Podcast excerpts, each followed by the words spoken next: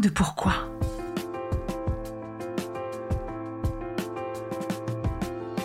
Écoutez bien. Ici, les spécialistes de la résilience, les survivants du cancer, vous raconter leur traversée, leurs chocs, leurs peurs, leurs espoirs et leurs choix face à cette maladie qui les transformera à tout jamais.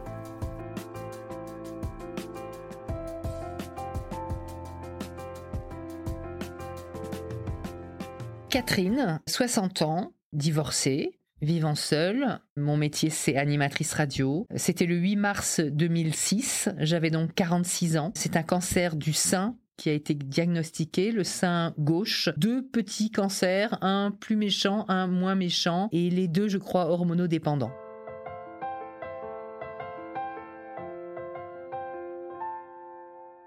Bonjour Catherine. Bonjour. Merci de me recevoir euh, au sein de ta radio. Je suis très heureuse parce que euh, nous sommes euh, animatrices radio toutes les deux. Donc je suis ravie que tu m'accueilles. Merci dans tes locaux et en plus on va avoir un son génial. Catherine, comment vas-tu? Moi je vais je vais très bien. Je vais bien et, et puis j'aime bien aller bien. C'est une période de ma vie qui est pleine de projets. Voilà, j'ai 60 ans et il y a une vieille chanson ringarde qui dit la vie commence à 60 ans et c'est une nouvelle vie qui va commencer, ouais. Est-ce que tu peux nous raconter l'annonce de cette nouvelle qui va bouleverser ta vie? Est-ce que tu peux nous raconter quelle était ta vie à ce moment-là? Alors, euh, j'avais 46 ans. Euh, J'étais donc euh, à un moment de ma vie où je vivais seule avec mes deux filles. La grande avait 13 ans et donc la plus jeune avait 10 ans. Vous habitiez où? On habitait à Tours. Toutes les trois Toutes les trois, dans une maison. Elles voyaient leur papa. Euh, elles étaient euh, à cette époque-là un peu plus avec moi, mais l'ambiance était assez détendue entre euh, le, les moments avec leur papa et les moments avec moi. Et moi, j'avais une vie avec des amours, mais c'était un peu compliqué. J'avais une histoire à ce moment-là avec un homme qui n'était pas libre. Je vivais depuis deux ans dans une histoire, une histoire qui était très passionnée et en même temps qui était pas top parce que justement c'était pas une histoire très libre. En même temps pas facile. pas facile, voilà. Lui était pas libre, moi je l'étais. Donc c'était un peu plus un peu compliqué. Très bien. Et alors, qu'est-ce qui se passe? Quel est le, qu'est-ce qui te met la puce à l'oreille? Alors en fait, euh, c'était euh, une période où j'allais régulièrement euh, me faire des examens gynéco, etc. J'ai toujours été assez vigilante de ce côté-là. Et puis, depuis quelques temps, ma gynéco m'avait dit, tu vois, faudra peut-être vous faire faire une mammographie. Maintenant, c'est vrai que c'était pas pressé, quoi. J'avais 46 ans, pas encore 50, pas encore donc l'âge où on se fait des, des systématiques. Donc je m'étais dit, bah je le ferai, un de ces quatre. Et puis quand elle me faisait le palpé des seins, elle sentait, et puis moi aussi, je sentais qu'à un endroit il y avait une espèce de masse, mais comme j'ai des seins euh, qui, sont quand même assez euh, denses et puis euh, qui ont de la masse, donc du coup je faisais pas trop la différence entre les masses normales de l'intérieur de mes seins et les masses qui pas tout à fait normales. Et donc un jour, par un concours de circonstances, je décide d'aller faire une mammographie chez quelqu'un dont on m'avait parlé et qui ne faisait plus de mammographie à ce moment-là, il faisait plus que des échos. Euh, parce qu'il avait changé sa façon de travailler, etc. Donc, je fais une échographie avec cet homme-là. À l'échographie, il voit quelque chose de suspect. Et moi, franchement, j'ai un souvenir assez épouvantable de ce moment-là. Non seulement parce qu'il m'annonce euh, quelque chose de, de bizarre, oui, en effet, mais en plus parce que ce type-là était pas du tout un grand communicant. Je le sentais très coincé. Et puis très raide dans sa façon de parler, pas très chaleureux, même pas du tout. Et donc la communication se passe pas bien. En fait, il voit quelque chose, il te le dit ou oui, il doute il, Non, il, me dit, il me dit qu'il voit quelque chose, que c'est probablement un, un cancer. Il me le dit, mais moi, j'ai une phase comme ça de un peu de déni comme ça, parce que je suis quelqu'un qui tourne un peu les choses comme ça à la à l'humour. J'aime bien euh, que, que, les choses soient pleines de, de fantaisie, etc. Et je me souviens lui avoir dit non, mais moi j'aime beaucoup mes seins, ils peuvent pas me faire un truc comme ça. Et lui très mal à l'aise.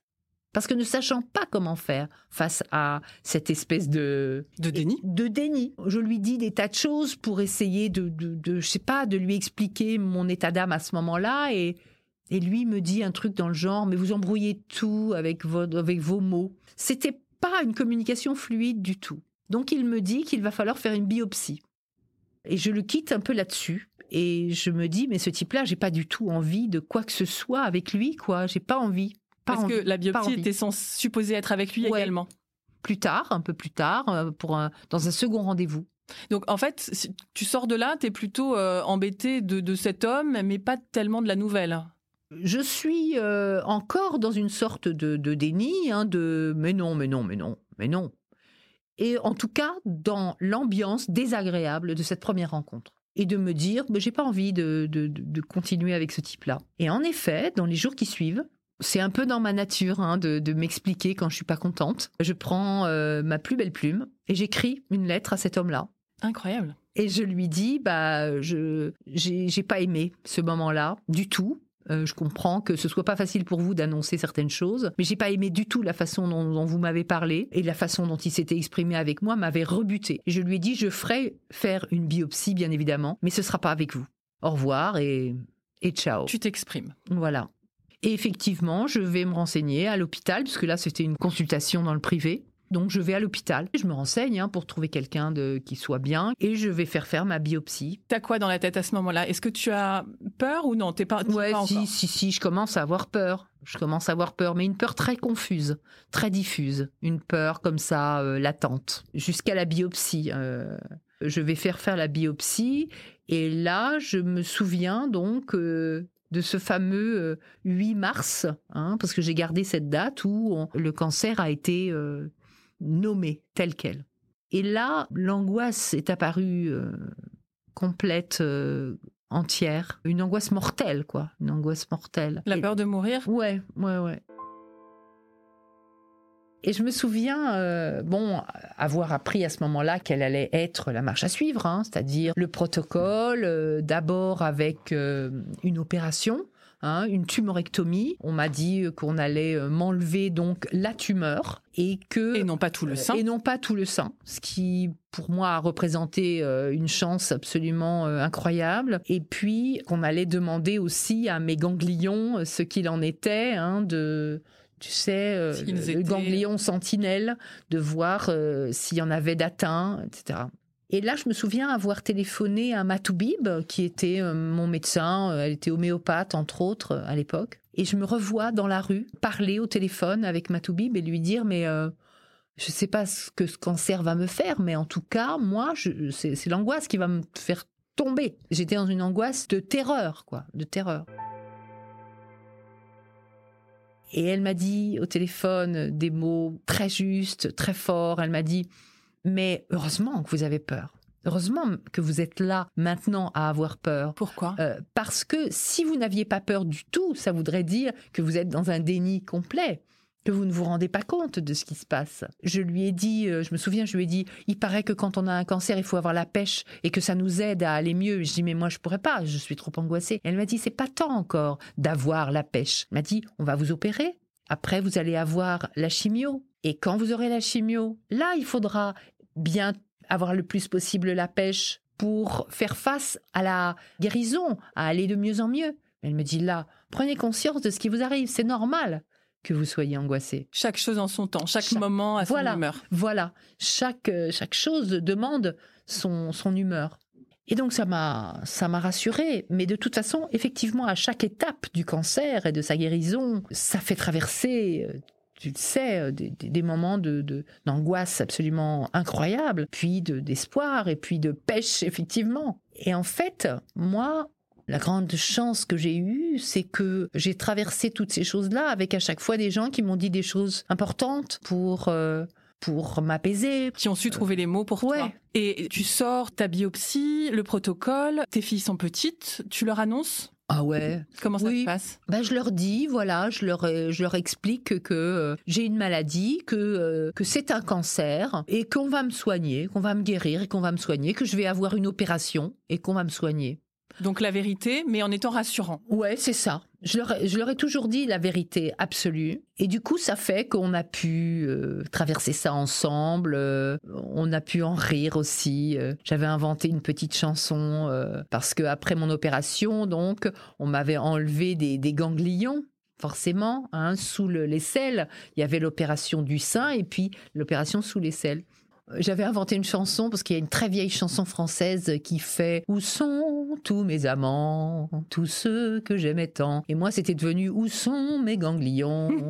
Répond docteur Fignon, parce que c'est le docteur Fignon qui m'avait opéré. Donc on avait fait toute une chanson rigolote autour de jadis, j'avais plein de ganglions et maintenant, j'en ai plus. Que sont-ils devenus? Moi, je savais rien, je, je dormais. Où sont mes ganglions? On a ri, on a. Voilà, les filles, elles étaient avec moi, elles ont vu de bout en bout. Alors après, les années après, on, elles m'ont dit que oui, euh, elles avaient vécu des moments d'angoisse, mais peut-être pendant peut-être la chimio, ou enfin on va y revenir après, mais il y a des il y a des moments plus difficiles peut-être euh, extérieurement pour euh, pour les gens qui t'accompagnent. Oui, c'est ça, c'est ça. Donc du coup, on commence par la chirurgie. Est-ce que tu te souviens de ces moments-là? Est-ce que tu te souviens l'hôpital? Est-ce que très tu bien. te souviens? Ouais. Ouais, très bien.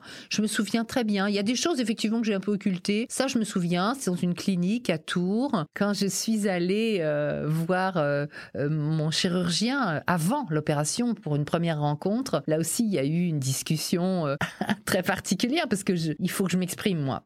Et il faut qu'on m'explique aussi. Alors je me souviens, il m'explique comment ça va se passer. Il me dit voilà, vous aurez donc une chirurgie, après vous aurez un drain hein, pendant quelques jours. Alors je fais un peu la grimace parce que j'ai un souvenir comme ça quand il me dit ça que le drain euh, c'est pas très agréable surtout quand on vous l'enlève et tout. Et là quand il me voit faire la grimace, il me dit ah non mais ça le drain euh, c'est rien du tout. Alors je lui dis top docteur, je vous arrête. Je vais vous expliquer. Quand je vous dis euh, le mot euh, timbre, c'est un mot qui est complètement inoffensif. Hein. Moi, je vois très bien ce que c'est qu'un timbre, ça me fait pas peur. Mais en revanche, quand vous, vous me dites le mot drain, pour vous, c'est un truc que vous voyez tous les jours. Et pour moi, c'est un truc horrible qui me fait très peur. Donc on peut pas voir les choses de la même manière, vous voyez? Alors il me regarde un peu, bon voilà, un peu étonné de ce que je lui raconte. Et puis il me dit, pour vouloir euh, rigoler comme ça, il me dit, oh mais vous savez, moi je ne suis qu'un petit chirurgien à deux neurones. Ah, je dis, vous, un petit chirurgien à deux neurones? Je dis, vous savez comment mon papa appelait ça? Il appelait ça fishing for compliments. je lui dis, en fait, euh, si vous me dites ça, c'est parce que vous voulez que je vous dise, mais non, pas du tout, vous. Je dis, mais vous vous rendez pas compte, docteur, que ce que vous me dites là, c'est paroles d'évangile pour moi. Combien sont importantes les paroles de, du chirurgien qui va m'opérer d'un cancer qui me dévaste d'angoisse Chaque mot. Chaque mot compte. Et alors, quand il m'a opéré et que le lendemain, il est venu me voir après l'opération avec son petit staff d'infirmiers, d'internes, de machin. En entrant dans ma chambre, il s'est retourné vers eux, il leur a dit, vous voyez, c'est elle qui m'a fait le coup de fishing for compliments. il t'oubliera pas euh, tout de suite. Voilà. À la fin de la consultation, je me souviens, il m'avait dit, heureusement que toutes les patientes ne sont pas comme vous, mais heureusement qu'on en a comme vous de temps en temps. Compliment aussi. C'était, oui, voilà, c'est un genre de compliment, mais, mais c'est vrai que je suis une chieuse, quoi. je veux dire, euh, je suis pas marrante pour, pour ce genre de, personnalité, parce que je pose beaucoup de questions, parce que je suis très exigeante, parce que je veux qu'on me parle correctement, parce que, enfin bon, c'est compliqué. Et tu veux comprendre, bien sûr. Et je veux comprendre, et je veux, oui. Et alors les ganglions, du coup, c'était ça a donné quoi? Eh ben les ganglions, ça a été une bonne nouvelle, c'est-à-dire qu'il n'y avait pas de ganglions d'atteint. Très bien, super. Et donc c'était, comme on dit, un bon pronostic. Mais pour autant, à ce moment-là, ils ont discuté, le staff, machin, etc. ils ont décidé de faire quand même le protocole chimio rayon. Le protocole total. Total. Pour prévention, pour vraiment être éradiqué. éradiqué. Est-ce que tu avais un petit espoir de passer à côté? Tu te passais comment par rapport à ces traitements? Tu sais, il y a des gens qui ont peur de mourir, mais il y a des gens qui ont peur des traitements. Il y a c'est différent. Ah bon? Oui. Est-ce que toi, tu fais partie des gens euh, Faites-moi de la chimio tant que je ne. Ah ouais, tant, que, je, pas, tant, que, je peux vivre. Ah bah oui, moi je suis comme ça, oui. Et puis, euh, comment te dire? Tout est pour moi expérimentation de vie. Aventure. Euh, Expérimentation, parce que je suis pas une aventurière. Je suis pas une aventurière. Hein. J'aimerais autant ne pas avoir trop d'aventures sur tout ce genre. Mais la vie euh, est une chose sublime pour moi, et tout ce qui fait partie de la vie m'intéresse. La mienne et celle des autres aussi. C'est pour ça aussi que je suis animatrice radio, parce que je pense que la vie des autres m'intéresse et que c'est la première chose qui m'a intéressée dans l'idée de faire de la radio. Mais en fait, le traitement de chimio, c'était comme une expérimentation nouvelle pour moi de vie. Et passer par là, c'était aussi passer par euh, la souffrance que d'autres avaient pu connaître et que moi j'allais apprendre aussi et que ça m'enrichissait d'une certaine manière. J'avais ça dans un coin de la tête. Alors bon, un peu peur d'y aller quand même? Un peu peur. Parce que quand même, enfin, l'idée qu'on s'en fait avant, euh, c'est quand même. J'avais peur de perdre mes cheveux. En même temps, j'avais prévu le coup. Je m'étais dit, bon, la chimio, on perd ses cheveux. Bon, en réalité, j'avais beau savoir que j'allais perdre mes cheveux, ben, la première fois euh, que j'ai senti mes cheveux qui commençaient à partir, c'était dur.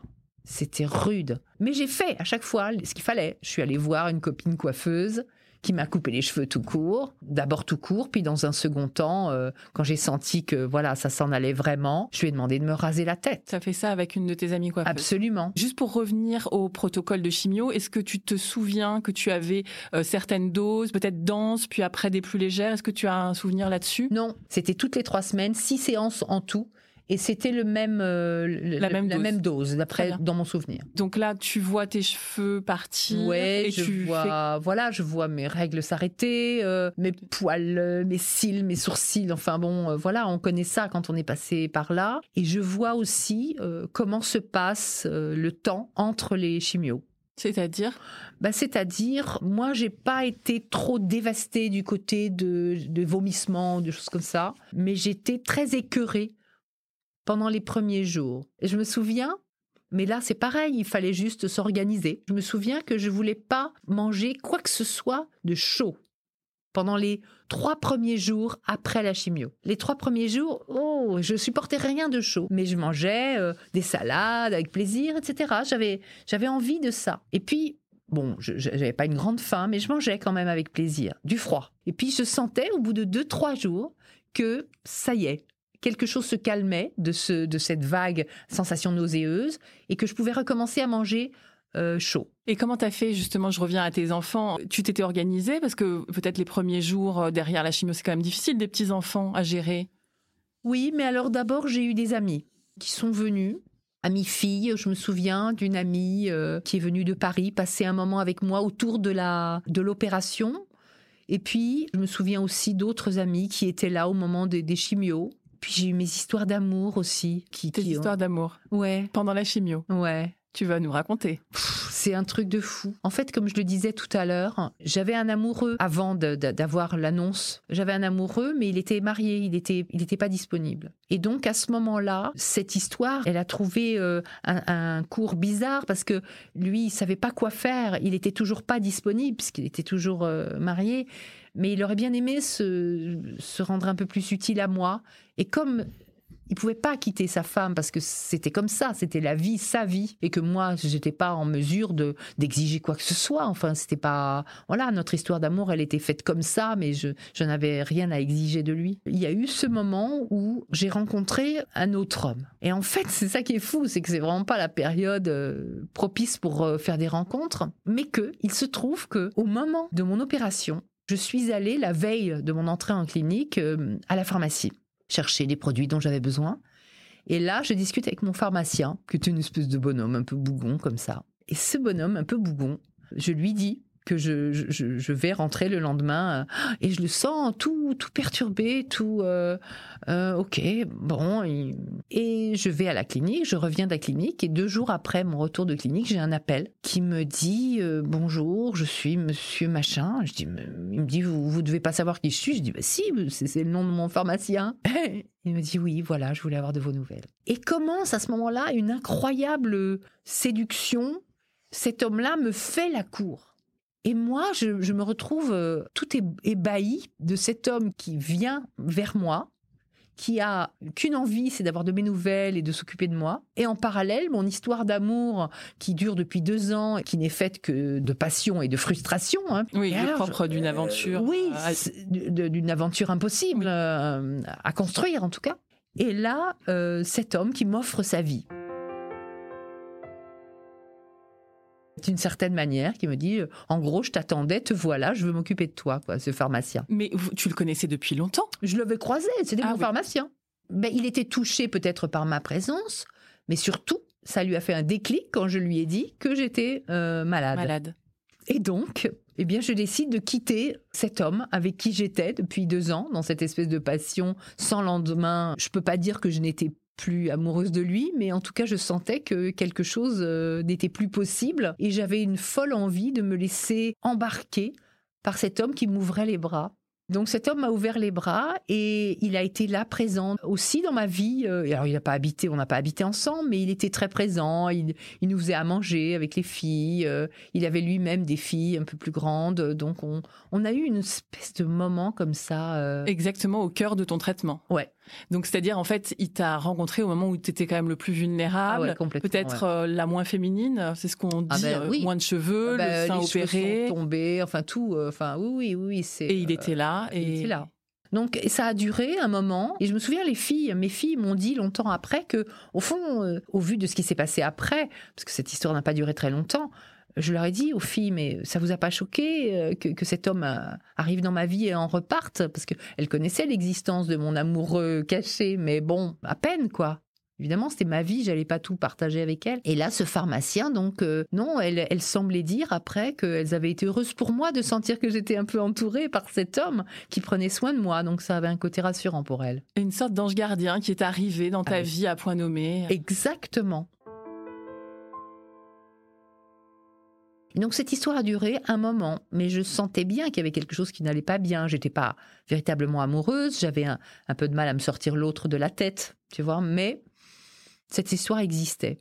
Jusqu'au jour où, donc, euh, l'homme avec qui j'avais eu cette histoire passionnelle m'a dit qu'il voulait avoir de mes nouvelles, qu'il comprenait hein, que j'ai euh, j'ai arrêté cette histoire, il comprenait que, que cet homme euh, que j'avais rencontré pouvait m'apporter beaucoup plus ah, que, lui-même. Il ah ben, il l'a su tout de suite, oui.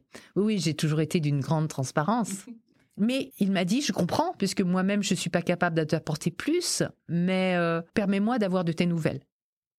Et je lui dis bien sûr. Donc on avait gardé un contact, mais de loin en loin. Un lien. un petit lien.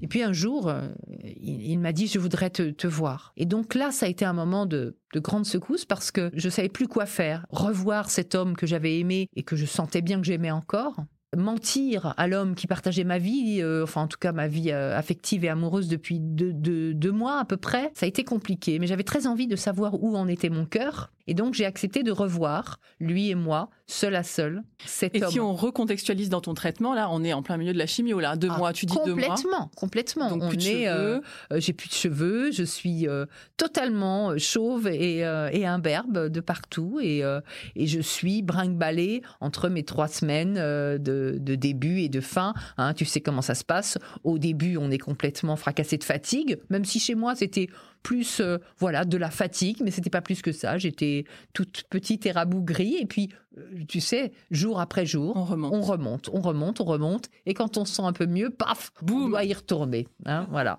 on connaît ça quand on est passé par là. Et puis euh, voilà, et un jour je revois donc cet ex amoureux qui était toujours un peu dans mon cœur, et je réalise que alors attends, dis-nous comment ça se passe. Vous avez rendez-vous euh Ouais, tu veux des détails oh, Bah écoute, euh, un en café. Fait, euh, non, non, non, non, non, un endroit, la maison d'une amie qu'une amie me prête pour qu'on puisse se retrouver un peu en, privé. en privé, tranquille, cet homme, cet homme et moi. Et donc, et je décide de le retrouver moi de cette manière-là pour y voir clair, pour qu'on ait une vraie discussion, pour savoir où on en est, lui comme moi. Et en fait, cette soirée-là qu'on a passée, on a passé en réalité une soirée, une nuit ensemble j'avais menti hein, à, l'homme avec qui je vivais une histoire, mon pharmacien, parce que je voulais pas lui faire de peine, donc je voulais pas lui dire. Puis je savais pas du tout ce qu'il en était en réalité. J'ai revu cet homme-là que j'aimais depuis deux ans, que j'avais quitté, à qui j'ai dit, en le revoyant, bah oui, en fait, je vois pas pourquoi je vais chercher ailleurs. C'est toi que j'aime. Ça me paraît être une évidence, mais en même temps, plus rien n'est possible entre nous, puisque de toute façon, tu, tu, restes marié, que euh, il y a deux ans quand on s'est rencontrés, qu'on a commencé cette histoire, moi j'aurais été incapable de te dire viens, euh, je vivais avec mes filles, c'était cohérent, je n'allais pas lui proposer euh, après une première nuit de, venir vivre avec moi. Donc même si ça avait été une, une histoire très très forte, c'était pas possible. Donc je lui ai dit voilà, le bilan après ces deux ans et quelques mois, c'est que c'est toi que j'aime, mais plus rien n'est possible quand même entre nous. Si c'était possible, moi je serais partante pour vivre avec toi, mais toi j'ai bien compris que c'était compliqué pour toi. Donc on en reste là, mais en même temps mon sentiment pour toi est tellement fort et tellement sincère que je vais même pas pouvoir continuer mon autre histoire avec mon pharmacien. Tu C'était refermer la parenthèse. J'allais faire refermer la parenthèse enchantée avec ce pharmacien parce que ce pharmacien qui était par ailleurs un homme adorable, je me rendais bien compte que je n'étais pas amoureuse de lui et qu'il y avait quelque chose qui ne pouvait pas s'incarner vraiment dans ma vraie vie quoi. Et donc cet homme-là, mon amoureux, m'a dit que s'il était tout à fait sincère, il, adorerait vivre euh, avec moi et venir vivre avec moi, mais qu'il ne savait pas s'il en était capable. Lui venait d'une histoire de famille où on ne divorce pas, où on reste ensemble, et voilà. Pour autant, on s'est quitté le lendemain de cette, euh, de cette nuit euh, incroyable où je me suis retrouvée, moi qui pensais ne plus avoir de désir, avec un désir fou et flambant euh, pour cet homme-là. Mais oui, parce qu'attends, on peut aussi dire ça. En parlant de chimio aussi, c'est quand même quelque chose qui, qui, te stoppe un petit peu tes envies, tes désirs et même ta capacité physique presque. Ouais. Ben non, avec cet homme-là, tout était là intact. Euh, et cette nuit qu'on a passée, où je te dis, j'avais plus un poil sur, enfin, j'ai été plus nue que nue. Et pourtant, le désir était là intact, l'amour était flambant, quoi. Wow. Donc euh, ça a été un moment très fort. On a, j'ai beaucoup pleuré, on a beaucoup parlé, on n'a pas beaucoup dormi. Et le lendemain, il m'a raccompagné chez moi. On est resté comme ça dans une sorte de voilà il, est reparti chez lui hein, euh, là où il vivait loin moi j'étais à Tours lui était à Paris c'était un mercredi matin et le dimanche qui a suivi ce mercredi j'étais sur le marché avec deux copines j'ai eu un appel sur mon téléphone portable de cet homme qui me disait ben voilà j'ai parlé avec ma femme et mes enfants et j'ai dit que et j'ai dit que je partais et que je venais vivre avec toi Et c'est ce qu'il a fait. Et donc, je me souviens, il était euh, commercial, donc il a beaucoup bougé dans cette semaine-là. Il est arrivé le vendredi suivant. J'avais eu ma chimio dans la journée même, donc autant te dire l'état de fatigue dans lequel euh, j'étais. Et il est venu euh, vivre avec moi. Alors, avec tout ce que ça comporte pour moi de culpabilité à l'idée qu'il quitte la femme avec qui il était. Ça, je pense que ça a été pour moi, malgré tout, un crève-cœur mais en même temps le, un triomphe de l'amour quoi. Parce que ça a été euh, à la suite de ça un début d'histoire et fin d'histoire de nouvelle histoire. Il est venu s'installer avec mes filles et moi. Je suis bouche bée là je suis je sais plus quoi je sais plus quoi te mais parce que c'est une sacrée histoire effectivement. C'est une très très forte et très très belle histoire d'amour qui a duré pendant de nombreuses années qui s'est quand même fini un jour, hein, parce que les aléas de la vie et d'une histoire d'amour qui finit quand même par s'user, parce qu'on n'est pas la même aussi quand on est euh, en pleine forme, puis malade, puis à nouveau en pleine forme et que tout ça, ça secoue. Et tu le sais bien. Et ça évolue. Ça fait évoluer les hommes, les femmes, ceux qui vivent ensemble,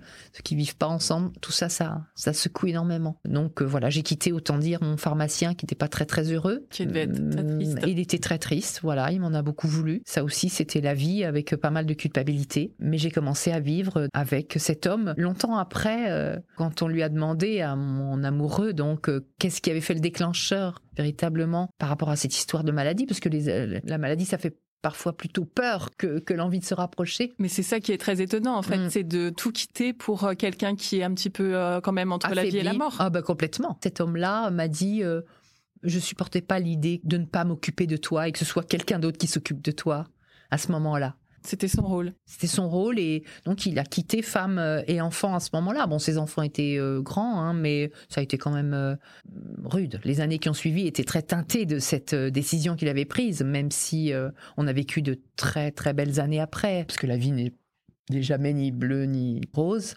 ni blanche ni noire.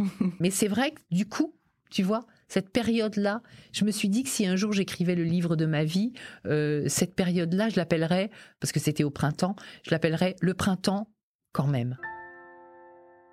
Et tu parles beaucoup de transformation, de, transformation de santé à maladie, puis de euh, maladie à ressanté. Et, raconte-nous euh, justement la suite, cette transformation vers le vers la santé. Justement, euh, tu es devenu encore quelqu'un d'autre. Ben, c'est-à-dire que tout est devenu, tu vois, je te parlais d'expérimentation à un moment, exploration de la vie. Donc cet homme a vécu avec moi, mes cheveux ont repoussé petit à petit, donc la chimio s'est arrêtée, ensuite il y a eu des rayons, hein, il y a eu la radiothérapie pendant quelques temps, c'est un autre rythme complètement, c'est moins terrible, même si c'est euh, très fatigant et, pas marrant, et ça brûle un peu la peau par endroits, enfin ça peut faire des choses, mais c'est moins terrible que la chimio. Et puis après, une espèce de résurrection, quoi, de parce que tout est gagné après, tout est gagné. C'est-à-dire à partir du moment où, où, on, les printemps, les, automnes, enfin les saisons, ne, je sais pas comment dire, c'est c'est hyper fort quoi. C'est-à-dire que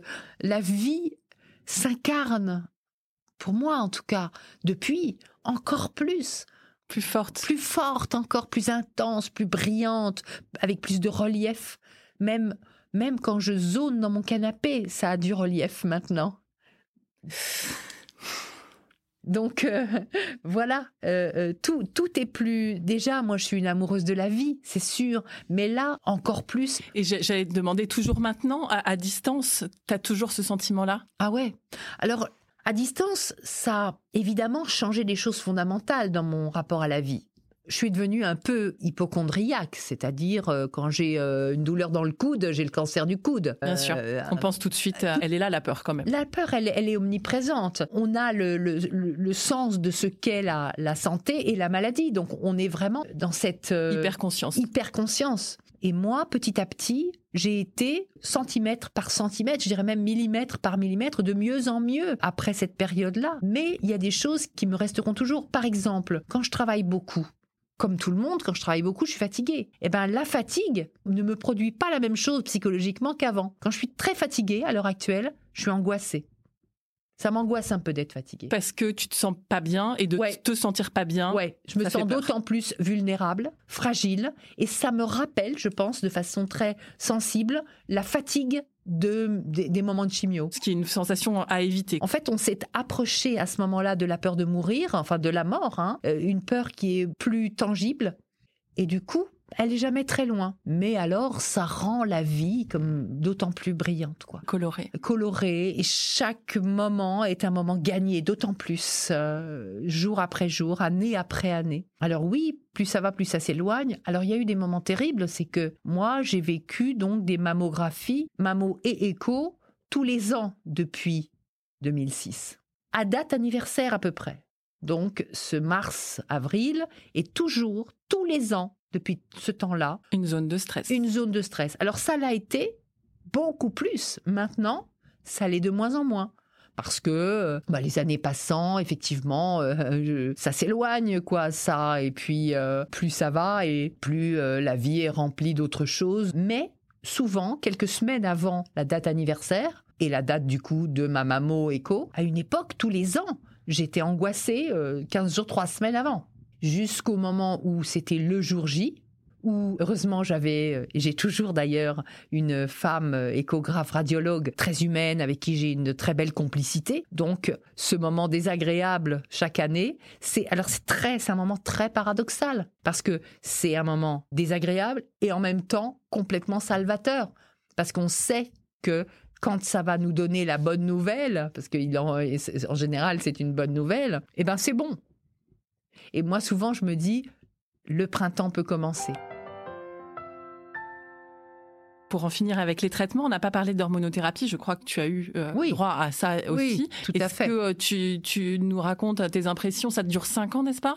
Oui, et moi, ça devait durer trois ans. En tout cas, j'ai eu un premier traitement de trois ans et en fait qui a duré cinq ans. Parce qu'à ce moment-là, les protocoles ont été comme ça, euh, d'abord trois ans et puis ils ont décidé cinq ans. Ça allait quoi, le médicament, ça allait. J'ai pas le souvenir que ça m'ait procuré euh, des sensations particulières. Enfin, il y a eu plein de sensations particulières pendant toute cette période, des, effets secondaires de, bouche sèche, de muqueuse, ceci, de peau, cela. Mais ça, tout ça, c'est parti un peu dans, ma mémoire. Euh, en revanche, je me souviens très très bien d'une chose, c'est la fin des traitements quand ça a été fini, quand on te laisse. On te lâche même. On te lâche. Et on te lâche. Et là, c'est à la fois une libération, mais une libération qui fait très peur. Et je me souviens euh, avoir parlé à la femme qui me suivait, donc en, oncologie, là, tout ça. Et je me souviens lui avoir dit, mais dans les femmes que vous suivez, vous avez cette expérience comme ça, des femmes qui vous disent euh,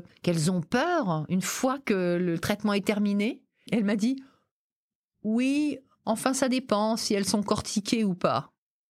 Alors le mot cortiqué, je l'ai appris à cette occasion-là, ça veut dire est-ce qu'elles se posent beaucoup de questions? Et donc ça voulait dire, bon, ben, il y a des femmes qui n'y pensent pas trop, mais il y a des femmes qui, qui se posent beaucoup de questions, et dans ces cas-là, ça leur fait peur de se retrouver un peu lâchées. Donc il a fallu que je passe par cette sensation d'être lâchée au milieu de nulle part. Et comme le cancer était arrivé par surprise, d'une certaine manière, on se dit à ce moment-là, il peut réarriver par surprise. Et c'est ça qui continue d'être une espèce d'épée de Damoclès un peu, voilà. Mais on sait aussi qu'après un certain nombre d'années après un cancer, on a aussi peu de chances ou autant de chances, de risques d'être malade que n'importe qui. Donc, ça, c'est assez rassurant aussi petit à petit. Donc, on se défait petit à petit de ces angoisses collées à nous. On continue de vivre. Moi, ça a été une grande leçon d'humilité. Ça m'a appris quelque chose parce que ça m'a atteint dans ma chair. Parce que moi, j'ai eu la chance de ne pas avoir été amputée des seins, euh, mais j'ai quand même un sein qui est différent de l'autre, hein, euh, parce que euh, il n'est pas tout à fait pareil. Il y a une cicatrice, etc. Ma vie maintenant, il y a eu un avant et un après, évidemment. Ça a tout changé. Est-ce que tu fais différemment maintenant dans ta vie? Je vais parler d'alimentation, de sport. Est-ce que euh, tu as pour te donner les meilleures chances? Est-ce que euh, tu t'es dit je vais faire différemment? Alors, je ne sais pas si je me le suis dit de façon aussi claire, mais de fait, oui. C'est-à-dire que, de fait, je me suis mise à, à, faire plus attention à ce que je mange, petit à petit, à manger plus sain, à manger moins de viande, à faire attention au gras, à faire plus de mouvements, effectivement, à marcher plus. Mais tout ça s'est fait euh, progressivement. Je me suis pas dit bon à partir de maintenant, j'ai pas le souvenir de à partir de maintenant. De fait, oui, ma vie a changé, elle est devenue plus saine, euh, plus d'oxygénation, plus de besoin de sortir, de bouger. Euh, ça a changé ça. Qu'est-ce que tu dirais euh, à cette femme, à Catherine euh, de 2006 maintenant, avec le recul, à cette Catherine euh, terrorisée? Écoute, il faut dire aussi une, chose que je n'ai pas précisée, c'est que j'ai fait une psychanalyse que j'ai commencé avant l'histoire du cancer et que j'ai continué après. Et je me souviens quand le cancer m'est tombé dessus, j'étais très en colère. Pour ça, je voulais pas y croire au départ. Je me disais, le cancer, c'est un certain nombre de paramètres physiques génétique pour certains, et puis psychologique et affectif. Ça, j'en suis, moi, intimement convaincu. Donc je me disais, moi qui fais une psychanalyse, etc., euh, je devrais pas avoir un cancer. Donc ça, ça a été une leçon d'humilité aussi. Je me suis rendu compte que le cancer, c'est pour moi à la fois un problème de santé, mais c'est aussi un problème de santé mentale. C'est-à-dire quelque chose qui est en rapport avec des conflits intérieurs non résolus, des choses qui vous sont très personnelles, soit personnel à soi, soit personnel à son histoire familiale. Même pas hein? conscient, peut-être? Même pas conscient. Euh, c'est pour ça que en ça, l'analyse ou les thérapies sont très importantes pour essayer de comprendre. Et je pense que plus que euh, de se soigner, il faut se soigner, il faut suivre scrupuleusement. Moi, en parallèle de ça, j'avais toujours du traitement homéopathique pour m'aider aussi à engranger et euh, à supporter le traitement purement chimique. J'avais aussi des tas de petites médecines à côté. C'est là que j'ai découvert aussi tout un tas de petites médecines parallèles qui vous adoucissent, c'est-à-dire euh, aussi euh, la sophrologie, mais aussi euh, le massage, mais aussi les huiles essentielles. tout ce qui est bon à prendre. Rend la vie plus confortable. Qui rend la vie plus confortable, il faut prendre. Les témoignages, etc. Donc finalement, bah, en fait, quand je repense à la Catherine de 2006, j'ai envie de lui dire c'est bien ma poule. Tu t'es bien battu, tu as gardé ta joie de vivre, tu as pu communiquer avec tes enfants en gardant ta joie de vivre, ce qui fait que c'est quand même ça qu'elles ont en mémoire, même si ça n'a pas été marrant pour elles, hein, bien évidemment. J'ai réussi finalement à avoir la pêche après, mais parce que j'aime tellement la vie. Après, on m'a dit, oh, t'as été courageuse. Franchement, j'ai pas eu l'impression d'avoir été courageuse. Je pense que tu connais cette sensation. tous les témoins disent la même chose. En fait, on n'est pas courageux. On n'a pas le choix, en fait. On n'a pas le choix. Euh, quand on est dans la vie, on est dans la vie et on se doit de la chérir. J'ai réalisé il y a pas très longtemps qu'un des mots que je j'aime le plus, parce que je pense que c'est ce que je préfère faire au monde, c'est chérir. Et chérir, c'est chérir les gens que j'aime, mais c'est me chérir moi aussi. On a peut-être appris ça peut-être encore plus. Voilà, se chérir, c'est-à-dire être gentil avec soi, euh, se connaître mieux et du coup savoir ce qui nous fait du bien et du mal et euh, accepter d'agir en conséquence. Et puis tirer des leçons des choses, prendre conscience des choses et se faire des leçons de vie tout le temps qui permettent après d'avancer encore plus serein euh, sur le chemin. Apprendre, apprendre encore et encore. Et puis ne jamais renoncer, mais ne jamais se faire violence non plus. C'est la fameuse histoire du chêne et du roseau. Il faut savoir être souple. Hein, s'adapter. S'adapter. Parce que moi, je vois, il y a, des gens face au cancer qui sont très rigides, très raides. Je veux pas ceci, je veux pas cela, je veux pas en parler. Je veux... Et du coup, ce sont ces gens-là qui peuvent risquer de se casser plus facilement. Alors que quand on est secoué, moi je me souviens quand j'avais mes séances de chimio, moi je m'allongeais, je m'endormais à moitié, je, je faisais la feignasse quoi, j'étais bien, je me laissais, je m'auto-chérissais. Et puis après, on fait comme on peut. Hein. On fait bien comme on peut, exactement. Catherine, merci. C'était un magnifique euh, épisode. Merci beaucoup. Merci, merci de m'avoir permis de transmettre ça. Merci à toi. Cet épisode vous a plu, vous pouvez vraiment nous aider à le rendre plus visible en lui donnant 5 étoiles sur Apple Podcast et en rédigeant votre commentaire. Merci.